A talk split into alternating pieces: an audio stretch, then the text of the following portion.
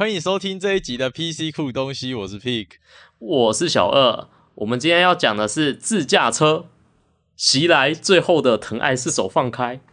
好，我们我们大概讲一下，就是不知道直接唱歌了吗？好，我我我不会唱啊，你可以唱一段来。你知道我有、欸、知道为什么？你知道为什么我取这个名字吗？我其实不知道。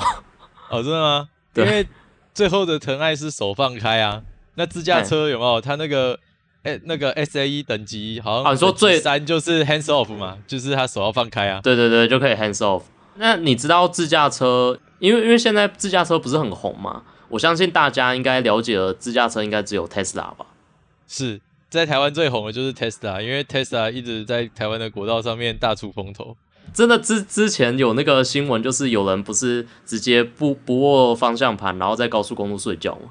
对啊，你会哎、欸，对于一个就是有在国道上面开过车，因为我最近终于就是有幸在国道上面第一次开车，嘿，我我是我是最近刚出来的三宝啦，嘿，大家遇到我的话 要小心，我是会尽量开在中间道哈。哎、欸，国国道警察有听的注意一下，注意一下，先先不要，先不要，对，好，反正对于一个就是刚在国道上面开车过的人来说。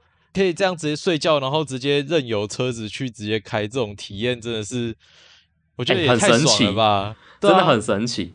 那、啊、因为你等于说你那一一两个小时，台湾的道路比起国外来说当然是偏短啦，但是对，就一两个小时你都要在国道上面，然后握着方向盘，其实说实在你也没有什么多的事情可以做，因为顶多就是切左车道、切右车道，呃，前面的车有一点龟速，再把它超过去，然后。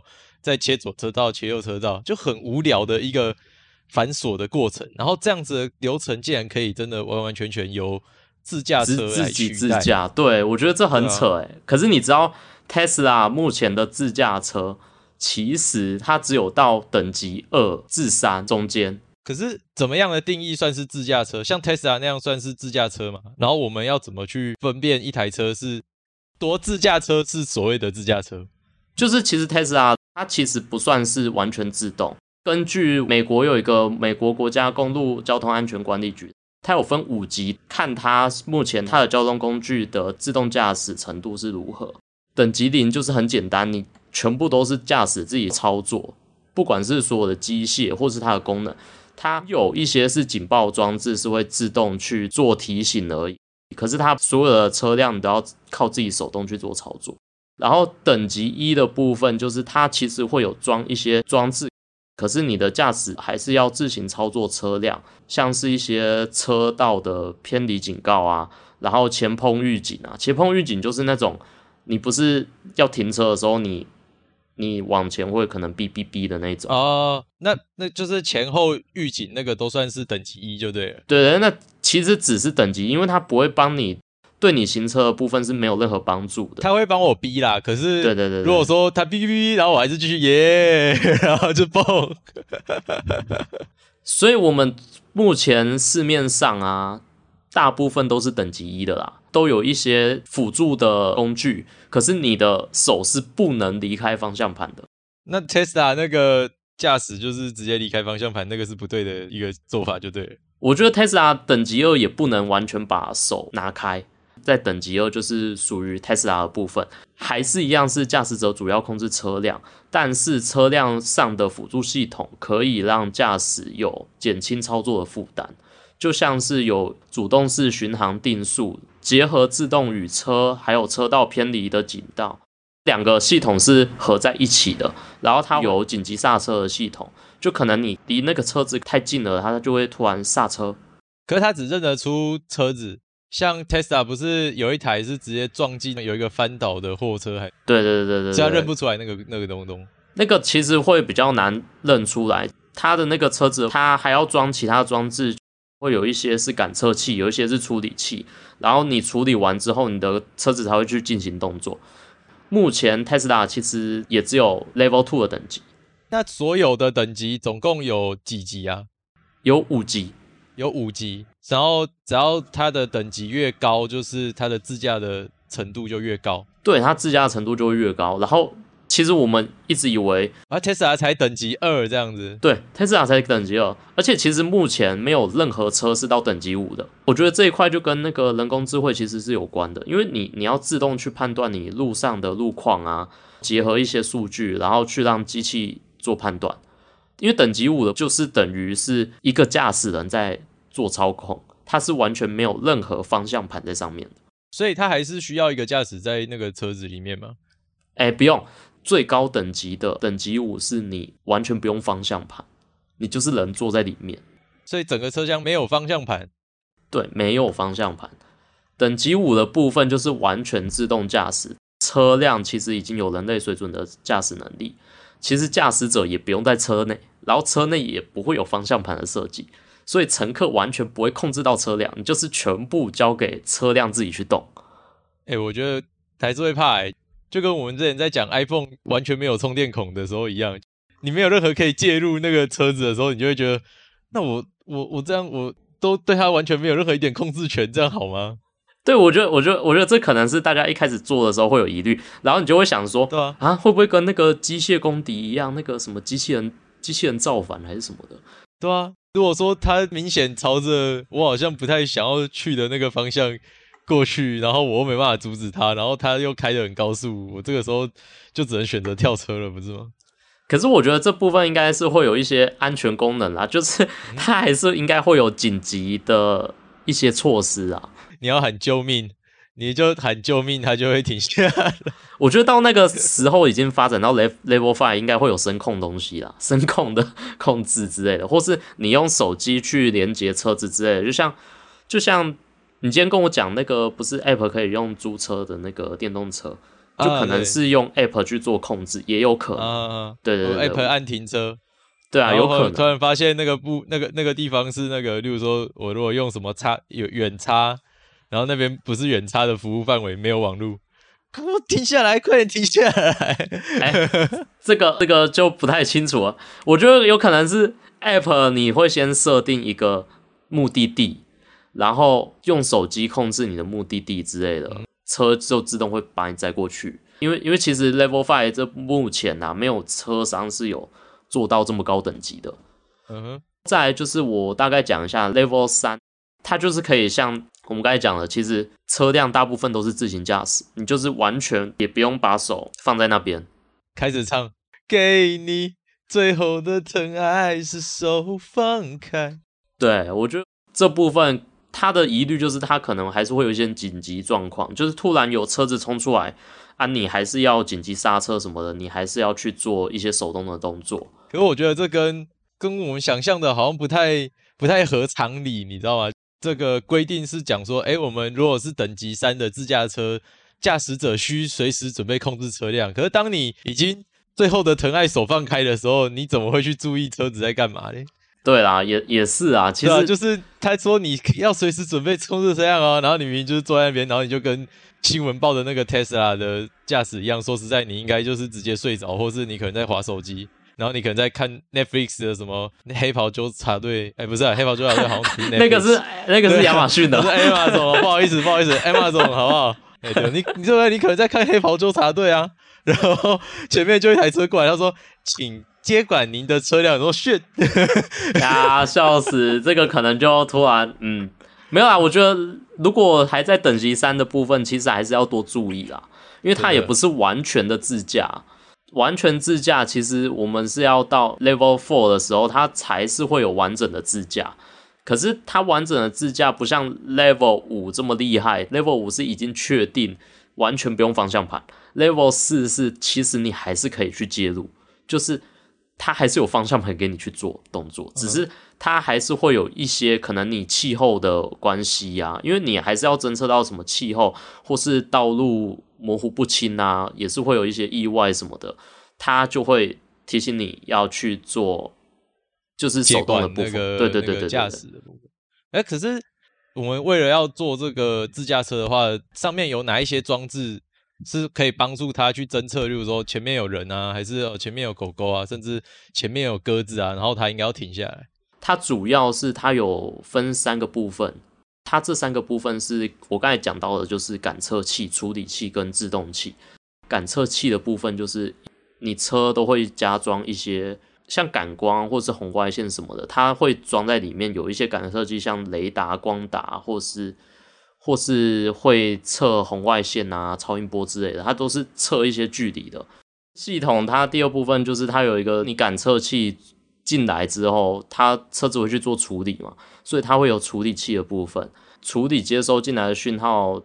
汽车里面通常都是称为叫电子控制单元，然后它就是会收集，然后分析所有你汽车过来感测器的讯号，然后它会再去做处理跟分类，就是你会把你里面收到的 data 去做处理，再利用人工智慧的部分去做运行，运行的部分就会变成可能就是有微处理器啊、数位讯号处理器或是图形处理器。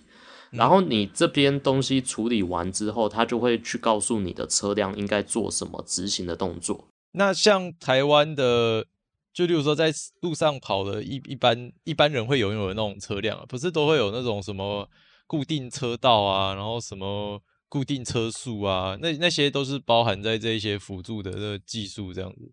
这部分的那个先进辅助系统，它其实都是以这三个为基准去做延伸。三个哦，你说哪三哪三个？刚才讲就是我刚才讲的感测器、处理器跟制动器，感测到有什么东西，然后系统再去做处理。制动器是加速或是减速啦？对对对对对，就是假设可能控制加速、减速，或是控制突然要刹车就突然刹车。哦，对对对，就是那种辅助辅助系统。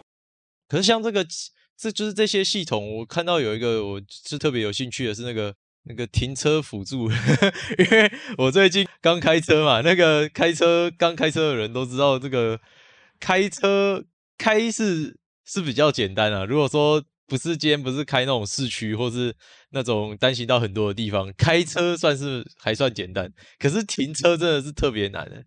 就这个停车辅助系统，它它是意思是说我可以，因为我好像之前有看过，例如说像 B N W 好像有那种。就是我直接按了，然后它就自动看的那个位置，然后就帮我停了，这样子。我觉得那个很神奇耶。它自动辅助系统其实现在我我就是有看到有两种，一种是主动式，一种是被动式。主动式就是你刚才讲那种，就是它就是很神奇，它你它会自动帮你控制方向盘，然后帮你把停车动作给完成。哦，对，天哪！可是你那个还是要做一些操作，你才能去做那个停车的动作，然后开始。对对对对对，你可能就是你不能太歪。哦，那被动式呢？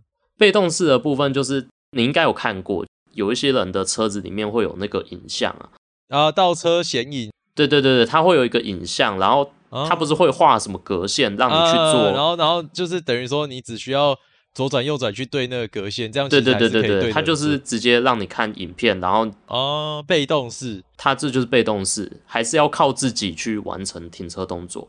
那个名词用法好像跟我我们想不太一样，应该是越有钱越被动，就是他是说车子主动你被动，然后跟车子被动你主动，这样叫做主动式跟被动式，这就是主动式跟被动式啊，对啊，就是越有钱我就是比较有钱你越被动，他越主 动，对，哎、这个这个听起来怎么好像嗯有点奇怪意味深长的感觉，哎，然后我相信就是大多数的人其实。也都有听过那个刹车电子辅助系统，什么什么 ABS 是吗？对，有 ABS、BAS 跟 TCS，有各种不同的 CAS。对啊，这个都是一些简写啊，我们就不用。CS 是食品。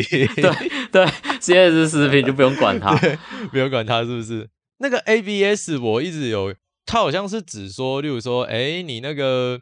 那个刹车不要锁死什么之类的，可是意思如果说假设我今天没有 ABS 的话，我是我自己手动刹车，我是不要把它锁的太，我是要刹放刹放这样子哦。它是避免你紧急刹车把那个车轮直接给锁死，然后车轮锁死就会有危险，就是你很难去控制前进的方向。嗯哼，对，所以 ABS 是你在踩刹车的当下，系统会去帮你做做控制。对对对，刹放刹放，让你让你可以刹车时减低车速，又可以去让你做操控啊，是给。所以 ABS 其实在开车里面是一个很重要的一个系统，因为刹车这部分是最早被安装在汽车上的辅助系统。然后我记得好像之前在考那个驾照的时候，好像也常提到 ABS。你你的记忆还蛮好的诶。我已经完全忘记当初驾训班那个老师教我的口口令了，什么看到什么就打几圈，看到什么就打几圈。啊，那个是路考，我刚才讲的是那个。啦，那个也是辅助系统，哎，驾训班有整套的辅助系统帮你考那个驾照，哎、欸，真的、欸，他都是叫你看看镜子啊之类的，考不过的话就叫你再再再按照一次辅助系统再考一次，然后还有一些是什么？主动车距控制巡航系统，这种就比较神奇，就是你会去扫描前方的路况，然后它会自动帮你的车距去做一个调整，就是可能你安全距离过过小，它就会帮你的那个距离拉开啊。如果你距离过大，你就会自动加速。那台湾的驾驶都会把它关掉啊，因为台湾就是要屁股贴屁股啊。对，我觉得台湾有一些系统是有点难用，而且我觉得台湾就是要把它屁股贴屁股啊。对，我觉得自动驾驶这一块在台湾其实也是有一点难做啦，有点难做，可是也有点好做，你不觉得吗？就是相较之下，台湾的地图比较短，比较好全部扫描完，甚至你可以把它全部输入到系统里面都不是问题。可是另外一个像你讲的，就是台湾车子太多，台湾的路况太复杂，相较于国外来说，真的是相较国外来说，因为因为其实现在最对技术跟研发最发达的其实是在美国啦。可是像我今天如果说我要买自驾车，我一定买特斯拉吗？现在就是国外还有什么其他的自驾车品牌吗？其实特斯拉在在评比的方面，其实它不是最强的。只是我我看到的目前是特斯拉它的那个卖给自用车的，就是特斯拉会比较多啦。然后其他的是比较配合，像是在做有跟那种 Uber 啊、计程车啊，或是巴士啊、大众运输做做合作的。所以等于说有两个方向，一个是自驾车，然后另外一个是大众交通工具这样。对对对对对，有比较偏大众，又有偏那种计程车那种。那特斯拉的评比很烂，是因为它有有撞车。对，特斯拉评比是因为它其实有撞过车，而且它的其实自动驾驶技术，它其实只有五年。然后国外有有其他的厂商，像我不知道大家有没有听过，就是 Waymo，Waymo，对，Waymo 其实它是在 Google 底下的一个子公司做的无人驾驶研究公司，它其实已经做了十年有了，就是它在自驾车这一块。然后它其实目前的自驾车。可以推行到 Level Four，就是它其实预计原本今年要在要在美国那边，它会开一个自驾计程车，就很像 Uber 的东西，所以它有去跟地区去做合作。然后今年因为疫情，其实还是会有一些影响。我今年如果说是自驾车的测试，第一点是，当然道路。因为疫情的关系，可能比较空，也许比较适合自驾车测试。可是另外一点是，如果道路比较空，那就不符合他平常的使用的情境。所以其实自驾车测试今年想要测试，应该是有点困难。然后再加上疫情关系，大家不会共用交通工具。对对，其实不过那个 Waymo 是已经有在做合作了啦。我是有看到，就是他其实在跟一些商用货车有做合作，就是他是开发一种那个 Level Four 的自动送货车，它是直接送到你的那个宅邸那边，把你的那个货物全部送过去，而且它是 Level Four 的部分，所以其实也不需要有什么人在那边做操作了。可是它的距离很长吗？它距离其实目前只有在。亚利桑那凤凰城那边有在开始营运，所以等于说一个城市里面的一个服务就对了。对对对对对对，其实，在那个美国那边已经开始有在做一些营运了。然后他其实之后会再去做一些自驾的出租车啊。就是我刚才有看一个影片，就是他有在广告一下他的那个威威某的自驾车，它是那种类似计程车的那种。然后它会在里面的车子，像我们计程车啊，如果有搭过的，后面不是就有什么看板那个？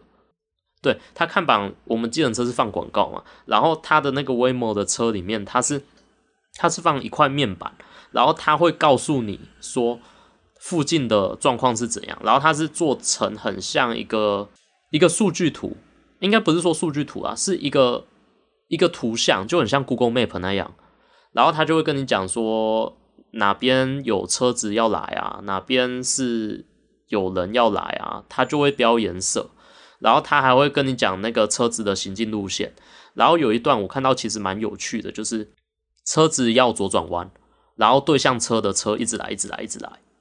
然后他就会在那边等，然后车子就生气了。你不尊重车，车就生气了。真的，真的，就是其实车就是在那边，因为他是要左转弯嘛。啊，哦，我气气气气气，我就要左转弯，可是对面那个那个车，哦，一直来，很多很多，气气，真的很多哦。我真的，呃，他这个那么好，然后那时候。驾驾驶上的乘乘客就觉得啊，怎么这么久？其实是因为那时候那个他们那边的 CEO 就是有在有在讲说，就是为了安全的部分，其实他目前 Level Four 也还没到很像人类啦，他不会做危险驾驶啊，对，不会做危险驾驶，他会尽量以最最安全、最安全的调教来做考量。对，他会以最安全的考量，最保守的一个驾驶策略。对，所以我看他是等所有车几乎都没了，他才左转弯。哦。所以他在那边等了，其实有一段时间。好，大家想看影片的话，可以上 YouTube 搜寻 Waymo W A Y N O。对，Waymo Waymo 可以去看一下他的自驾车到底是有多多先进。对，他有一些影片，真的看起来还蛮蛮好玩的啦。然后像刚才讲到那个图资的部分，其实上面有很多资讯，等于说你其实一眼看了那个图资，你就知道说，哦，原来它这个雷达它在侦测的，它是例如说它像一个扇形这样往外做一个侦测，然后它去侦测到你旁边的东西距离你多多远啊，然后它去估算说，它以这个车速的话去。遇到这个东西的时候，它那个时间啊有多多高，然后再去反映到它车子，然后去让这个车子做反应，这样子。对，都差不多是这样。我觉得那个那个感觉有一种，你一看到那个图之后，你就有一种豁然开朗的感觉，就是说，我觉得是一种高科技感。原来我这个车子，它在想的是这一些，它它感知到的东西是这些，所以它做出这样子的判断。其实一看那个图，你就会觉得，哦，我懂了，我懂了，我懂自驾车到底在干嘛这样子。而且它重点是它那个荧幕是有四个位置，全部都有。我以为你的重点是它那个荧幕是 iPad，没有没有没有没有。哎、欸，说不定之后还配合 Google Glass，啊、有没有？搞不好就制作 Google Pixel，然后 Pixel 手机在在那个面板，因为为了不要让那个面板是一台 iPad。哎、欸，它如果是 Google 的东西，说实在，他如果放一台 iPad 在上面，他也是觉得有点傻眼。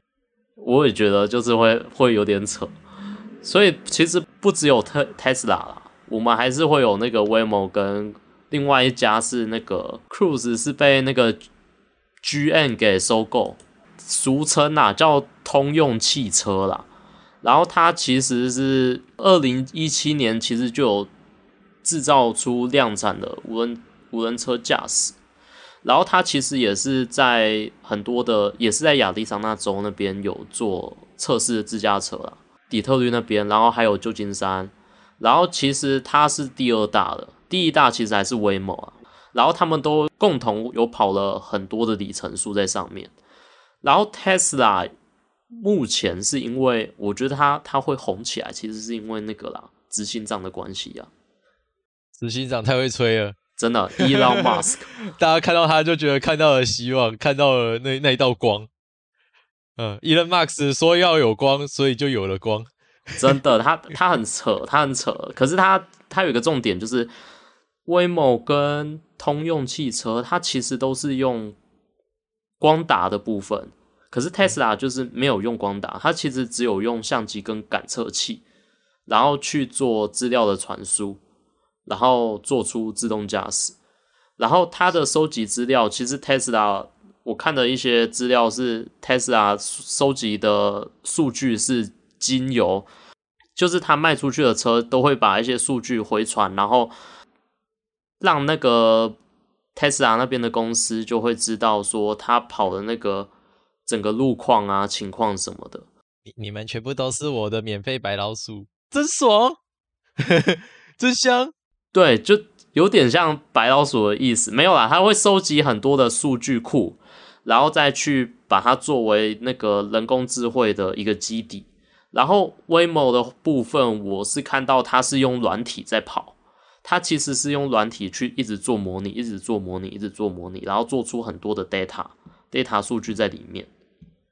我觉得这有点自驾车模拟的这一块，也是让我觉得还蛮酷的一块。就是像以前的话，你想要得到某一种测试数据，你就是只能实际动手做啊。例如说，我做一个小规模的呃。可能小模型，然后去做模拟，然后现在就是，我就直接在电脑里面，然后我把这个这个，例如说 Waymo 的车，然后我就把它设定在电脑里面，然后我把这个城市的图资全部都设定在电脑里面，然后我就让它去跑，它一天就可以跑个几十万次，然后绝对不会有安全上面的疑虑，因为在虚拟城市里面，就算撞车，那也是虚拟的。对一直跑，一直跑，一直跑。我就，哦，所以他不用上到路上，也不会危害到任何的人群，他就是可以在那里面尽情的跑个一年，然后我们再再来现实的路上，这样就已经减少了可能百分之有八九十以上的那种危险性。真的啊，我觉得这一块蛮屌的。我就觉得这一块很就是突破你的一个一个想法，就是你如果像我一样还。停留在以前那种啊，我要做实验，我就是要把它拿出来啊，然后把它做一个小小规模啊，让它跑跑看，这样就是我，所以我让它去跑电脑，然后我，例如说，我刚刚讲一台电脑可以跑个二十万次，然后我就开个五台电脑，那不就一天就跑了一百万次了吗？我去，然后就是你知道吗？有一种 mind blowing，有那种电头脑爆炸的感觉，就是哇。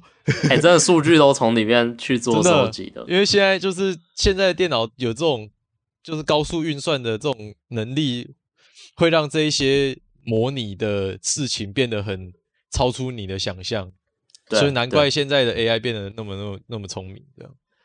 然后就是因为这 AI 的部分，其实像刚才我们 Pick 讲的，就是 AI 其实像电脑也是非常的发达，然后也一些考跑。跑一些模组出来，然后我们在今年二零二零年的时候，我们的 Elon Musk 执行长他发表一个很厉害的言论，叫做他预计今年度要挑战 Level Five，他就要上火星，没有啦，他是预计今年会完成基本基本功能的设置。他在世界人工智慧大会上里面直接表示，他明明只有在 Level 二的一个等级，他说他要 Level Five，他该不会是他，你知道吗？就像那个执行长，你知道，执行长登高一呼说，我们今年的业绩要达到什么五亿，然后他目前只有两亿，然后下面的那个那个负责主事的那个什么副执行长，他就是满头的问号，然后真的真的 已经准备要开始把就是。那个工作交办下去了，说，哎、欸，今年要拼五亿啊，另外三亿大家用生的啊。我真的我真的不知道哎、欸，他这样怎么做、欸？站起来说，我们今年就要达到 Level Five，然后其他的那个执行的那个小小干员就是，来，现在我们有三个 Level 要赶来，大家那个集思广益一下哈。我觉得搞不好他把那个要去火星的那个人员全部都抽过来。而且重重点是他的那个竞争对手就是威威某，就我们刚才讲那两家，威某跟 Cruise 都认为其实 绕到 Level Y、Level Five 还有一大段的距离啊，你还差得远呢。我们这边威某跑了十年才才才 Level Four，然后你跑个五年，你现在在 Level Two，你就还没学会走路，你就想飞啊，冰鸟！我觉得这这超扯的，真的真的是超扯。然后就是，其实除了我们刚才讲的那些美国的自驾车嘛，其实我们台湾自己也有在做自驾车。台湾也有自驾车，可是我们不是做那种自用的车，我们是做那种公共运输交通工具，而且是台湾有在专案支持。台湾也搭得到自驾车，对，可是目前还是不普遍，目前还是在一个开发的阶段。就是它其实目前是有开发那自驾小巴，叫 WinBus，你们可以就是看一下那个我们的 WinBus 研发成果。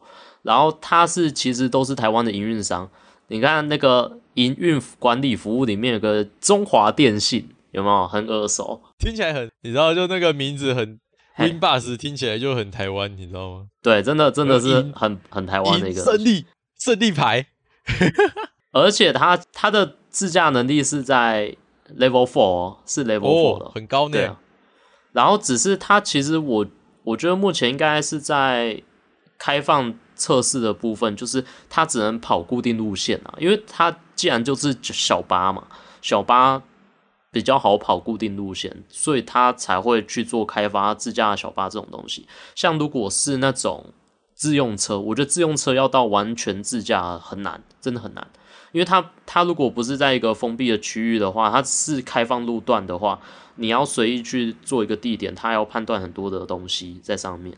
啊，如果只是封封闭路线的话，我们就是数据营运的，就是处理的部分会比较需要比较少了。它是不是那种就是类似像台湾有很多自动的东西，都是有点像打假球，你知道吗？就是我把所有的那个参数都设定进去，然后我也把位置设定进去，然后我把那个测试的环境把它设的，就是已经全部都套好招了。台湾的自驾有没有像比较像是这样子？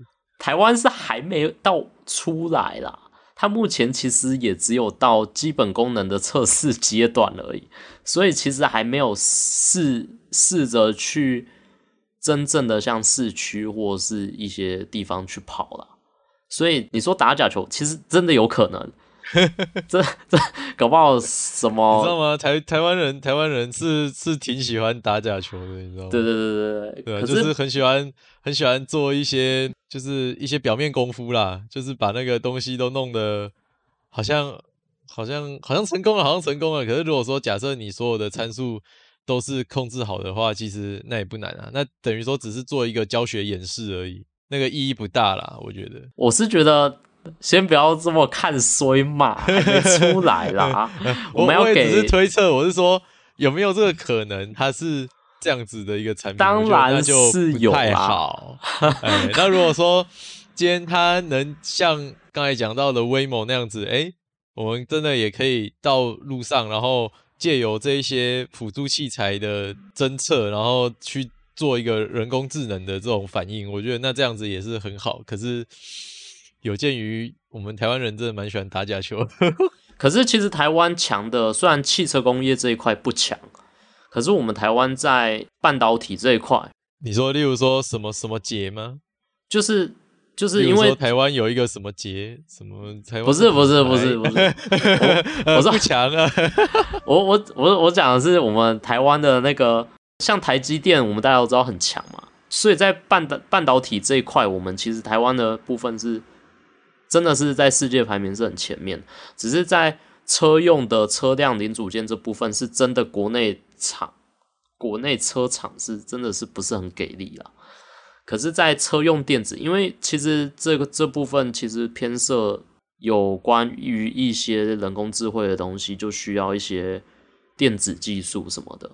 哇，那这样我我突然想到一个很有力的帮手，嘿，就是那个辉达 NVIDIA。我们来请这个皮老黄来来帮帮我们这个人工智慧的部分。哎呦，这个这个这个有可能，这个有可能。拜托老黄，这个运算好不好？就交给你了。还好啊，还是要跟他买卡。对啊，对啊，对啊，对啊。还好，还好，还好。我我们台湾的其实目前规划其实也没有到非常非常比别国先进之类的，我们就只是排名其实也才排到第十三名而已啦。啊，我们目前的规划其实，其实关于我们台湾是二零二零年只是在基本功能测试嘛，然后二零二一跟二零二二预计啦，预计是会在市区去做研究。哦，对，场景测试什么的，然后再之后就要再看政府怎么规划。啊。目前的部分，其实我们台湾的法规其实也不是很严谨，对。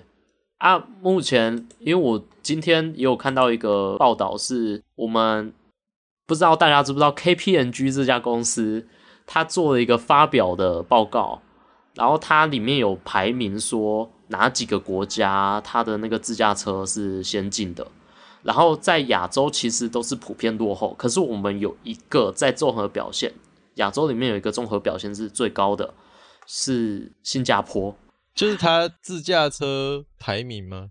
对，它这个排名是用什么样子的元素去做排名的啊？是说我们自驾车的等级很高呢，还是说我们这个国家很适合自驾车发展，还是怎么样？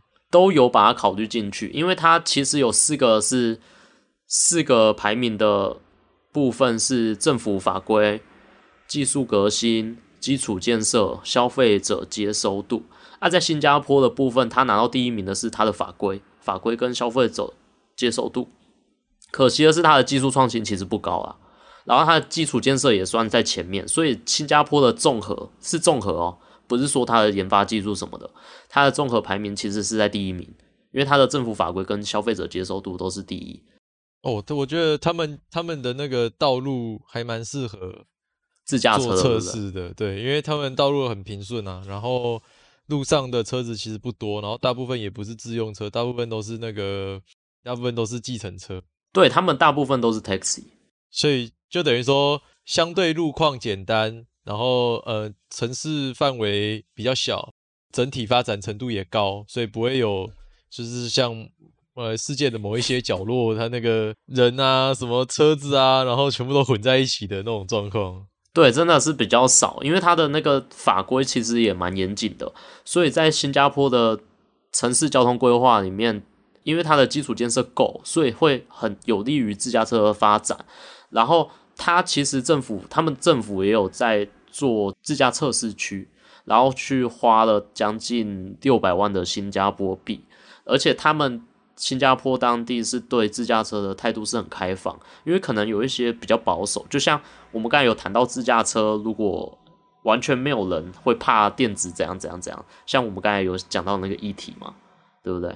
就怕人工智慧突然哪一天就出了什么差错，他们 对这部分其实蛮开放的，所以。他们其实预计在二零二二年有有要建立一个全球创新中心。再就是除了新加坡以外，其实我们亚洲的部分排名都不是很高。再就是可能就是欧洲的部分，其实它的排名也不错。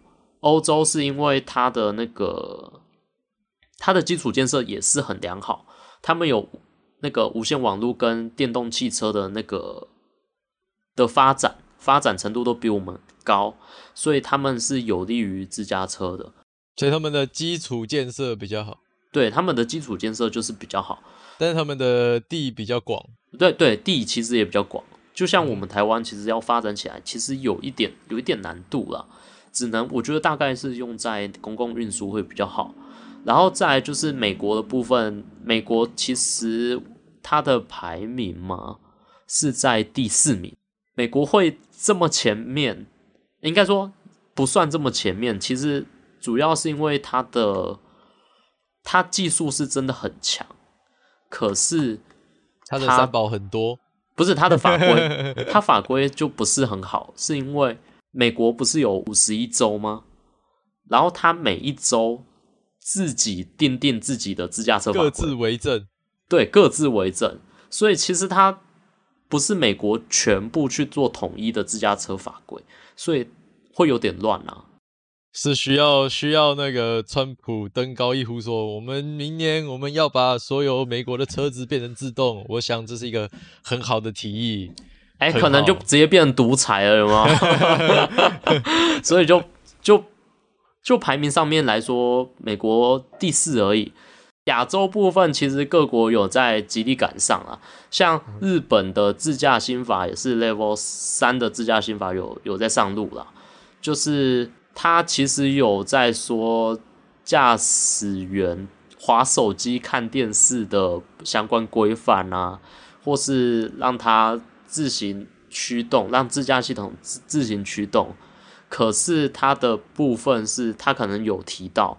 但是他的责任归属，如果肇事的话，他没有提到责任归属是应该要归属于谁，所以这部分其实，在法律的自驾自驾车上面，很多国家都有这个疑虑啦，就是可能我们自驾车，假设我们已经是在一个完全自驾的部分，或是你可能自驾车只是 Level Four，完全自驾先不要讲好了，完全自驾如果发生车祸就是自驾车的错了啊，如果是 Level Four 或 Level 三，自驾车是。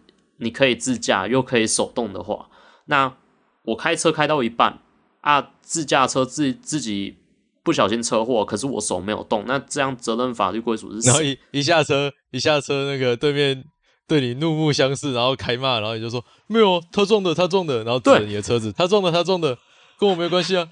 对，就是会会有这种情况，就想说啊，责任归属啊啊，是我我又不是我开的啊，是自驾车自己去撞的，那关我屁事，对不对？那台湾台湾这边对于自驾车的法律有什么样的定定吗？台湾在目前的自驾车法规其实没定定什么，定真的是 这是定定比较少，就就没有去做一个明显的规范。它自驾车台湾的政府法规排在十几名后面，可是我觉得这这有一部分是因为台湾在这部分自驾车其实不是非常的盛行，因为其实也没有大众运输是自驾车嘛。那、嗯啊、自驾车现在也只有我们所说的 Level Two 的特斯拉，对不对？就像上次我我们不是我们不是刚才一开始就有讲说台湾有人在车上睡觉，是啊，是是其实是 Level Two 的特特斯拉。那他他好像新闻也没有提到他有没有事啊，他好像也不用去负担责任或是罚则。所以台湾自驾车法规第一条第一款，驾驶特斯拉者。不得睡觉，然后据点，对啊，这样就搞定了。这是目前的二零二零年台湾需要的自驾车法规，因为其他的自驾车都还没有到开放道路上面去开。而且我觉得台湾在不管啦，先不要讲自驾车这一块，我们讲纯纯交通法规算了。纯交通法规也也没有所有人都想遵守，好不好？啊、呃，你也不要说。也没有很想，很多人很想遵守，是大家都不想遵守。对，大没有人在遵守，就是他也没有限速什么的啊，啊，不是一堆超速吗？啊，一一堆红灯右转，不超速，不超速，然后不不跟着破坏法规的话，还会被罚。对啊，对啊，很凶的，很凶的，人要比车凶。在驾驶法规这这一部分，其实除了自驾车，我我这是题外话，我觉得台湾的驾驶法规还是需要严格执行的。真的，对啊，台湾都那、啊、充满人情味的地方啦，真的是充满人情味。啊，你当个就好了，哎呀，拜托啦，警察打人嘛，买买安尼啊，出出门上班，拜托咧，我一共要六十，啊，我开七十尔，七十你嘛会开我搭，买啦，哎呦，那无啊，没有那么严重啊，哎呀，哎、欸，真的都是会这样，呀然后就各种卢。干脆全部都不要变成自用车，全部改成自驾车，就不会有法律问题了。真的，我觉得这也是一个蛮突破的一个想法，就是说，像现在现在那个特斯拉驾驶，他在路上睡觉，然后会造成车祸嘛？可如果说今天是整个道路上面全部都只有自驾车，然后这样子，然后每一台自驾车互相的去交换资讯，然后他们就知道说，哦。可能哪边有车祸啊？那那一块就会直接被其他的自驾车避开，因为它跟这一台自驾车已经有资料资料的交换，就是这会完全改变我们道路的使用方式，真的会生活直接改变。然后像刚才讲说，这种例如说像台湾常常都不保持安全车距啊，然后都会超速啊，然后可能有一些三宝，他可能那个临时没有下交流道，他就会直接。外切四道，然后直接要杀出去那个交交流道，这种事情就绝对不可能发生。哎、欸，真的哎、欸，真的，就是它会造成那个车流变得非常非常的安全，就是这是一个梦想啦。我觉得，我觉得这部分还要再考虑到我们自驾车的普及度啦，因为目前其实普及度在市占率的方面好像才十几趴而已啦。啊。就期望后面看他们自驾车能开发到什么程度，我觉得这部分可能会先去先从大众运输去做琢磨，然后我觉得部分有关是因为还要去政府去做推动法规的一些完善，对，要结合交通这一块。比如说我们现在就是规定，呃，台台中市区作为这个自驾车的交通示范区。然后台中市民就为什么？呃，这这这这政府要欺欺骗人民？对对对。哎，我觉得我觉得很难诶，我觉得可能你知道有台湾有很多嗯非常有声音的一些民众，非常喜欢发表自己的一些意见。我真我真的觉得自驾车如果真的在台湾要实行，应该会先从高速公路开始。我们已经我们已经在实行了，你没看到那个特斯拉？还说特斯拉？我说 大众运输啦，有没有测试他？你看他睡得这么好，他就是为了要完整完美的测试。他已经告诉我们了，不可行。哎、欸，真的是不要这样好不好？我们要相信一下我们台湾台湾的人情味，懂不懂？真的，台湾要充满人情味啊！台湾怎么可以用 AI 去开车呢？啊，是是对啦，对啦，不要 不要这样。我觉得，我觉得如果真的有朝一日真的活到那个年代，是真的全部全自动化的话，是真的会很酷。而且像刚才讲的。就以现在的车祸来说，其实百分之九十以上都是因为驾驶的判断错误，然后去造成的。例如说，可能超速啊，可能转弯的判断啊，什么之类的，对啊，那只要到了那个年代的话，等于说这些东西都可以被避免掉。然后每年因为车祸死亡啊，然后造成的财务损失啊，我觉得可以损失损失减少很多。对啊，然后甚至像例如说。到那个年代，然后刚刚才讲到的大众运输全部都是自驾车的话，那也许我们也不需要买车啦。我们就是出门搭搭上那台车，然后直接那台车汇进那个车流，到了目的地我下车，这台车我也不需要了，因为我下车我就，然后也不需要停车格。像现在台湾的停车非常非常难找，然后也非常非常贵，所以就是这一切都可能会成为营运自驾车变得非常流行之后的一些转变。真的是有可能会变成这样，就有点像在看电影啦。对对对，电影的科幻科幻的一个部分啊，对啊，对啊，这是一个梦想啊。可是我觉得还是离现实有一点距离啊。啊，我们可能就是我预估啦，可能还是要好几十年吧。几十？你看现在已经 Level Four 啦，马斯克说今年 Level Five，好不好？还要做测试吧？二零三零年，一台特斯拉很贵欸。目前算自驾车的技术其实还不是很成熟啊，可是我们是觉得，就是自驾车后来还是如果发展成熟的话，对我们人类社会其实是有很大的帮助啦。就算大家是开着可能 Level Four 啊，或是 Level 三的自驾车的话，其实还是要注意一下安全啊，因为其实它毕竟还是机器嘛，啊，其实还是有一些人判断会会比较好，可是。